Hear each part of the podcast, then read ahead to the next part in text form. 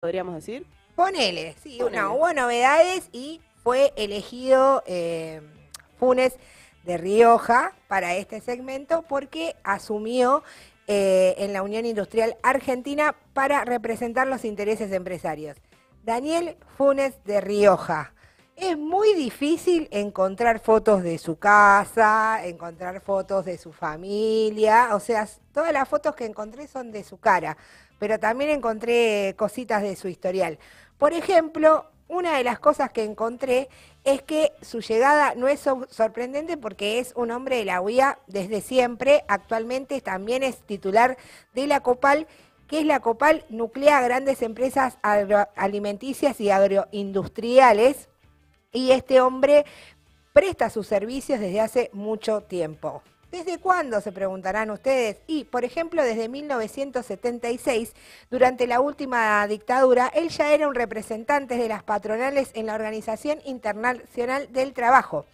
Fue durante el gobierno de Videla asesor del Ministerio de Planeamiento de la Nación, desde donde se hacían millonarios negociados con las obras públicas y los amigos de la patria contratista. O sea, dime con quién andas y te diré quién eres.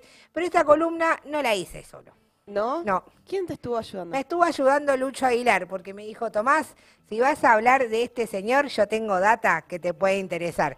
Él lo estuvo siguiendo en las últimas semanas porque Funes de Rioja planteó eliminar la prohibición de los despidos y la doble indemnización.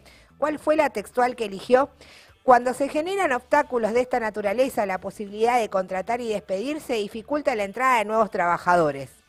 Medio como un oxímoron. Estás despidiendo, Sí. Y siempre los empresarios aprovechan, ¿no? Decir, bueno, la clave para que haya más empleo es que nos bajen los impuestos, que nos bajen los costos laborales. Es como raro esto. Quieren productividad.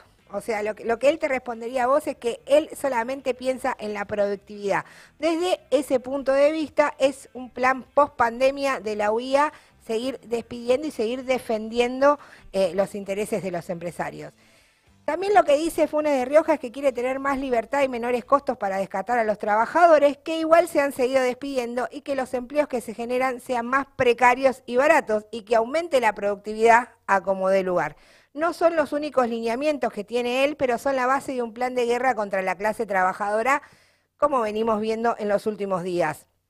Tiene unas oficinas que son muy grandes, tiene 850 metros cuadrados sus oficinas y están valuadas en 5 millones de dólares. En su interior tiene mármol de Carrara y sí, no, no, así, ahí, tirándolo así, como hacen ahora los chicos.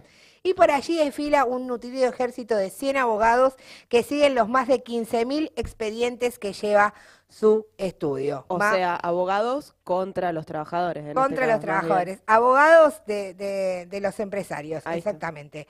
Además, o sea, no solamente es presidente de la Copal, ahora es como el más capo de la UIA, sino que también es dueño de Tax Solutions. ¿Qué es Tax Solutions? What is? What is Tax Solution?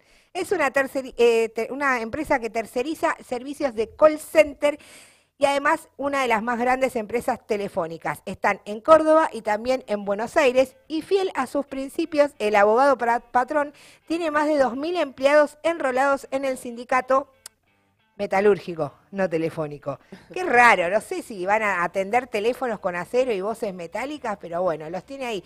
Otra de las cosas que también hacen los call centers es eh, sindicalizarte en el eh, en comercio y no en telefónicos como debería ser, pero eso es para otra columna. Tiene amigos este hombre, tiene amigos por toda Latinoamérica.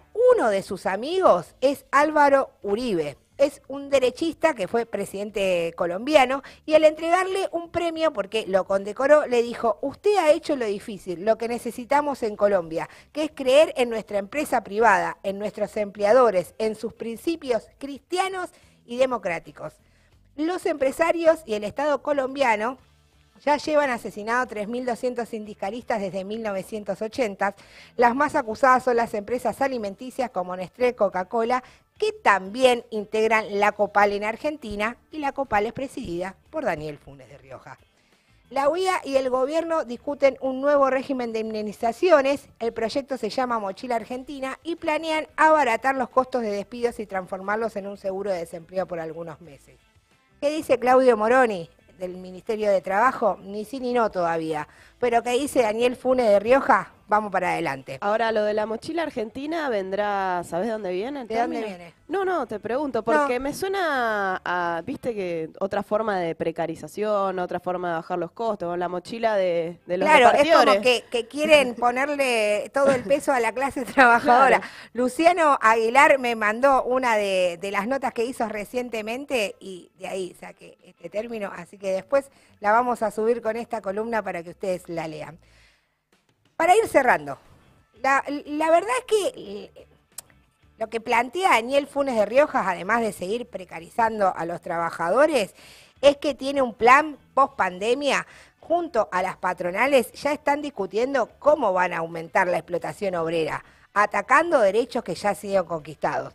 Parece que en el gobierno la idea no está cayendo mal y no es raro si tomamos en cuenta que las decisiones económicas y políticas que han tomado desde que asumieron es en contra de los trabajadores. Y acá tengo lo que vos dijiste. A ver. Todos ellos, incluido Daniel Funes de Rioja, quieren que la mochila de la crisis la carguen las espaldas del pueblo trabajador y por eso elegí agarrar a Daniel Funes de Rioja en este de gente bien porque es un segmento para la gente bien, garca, como él.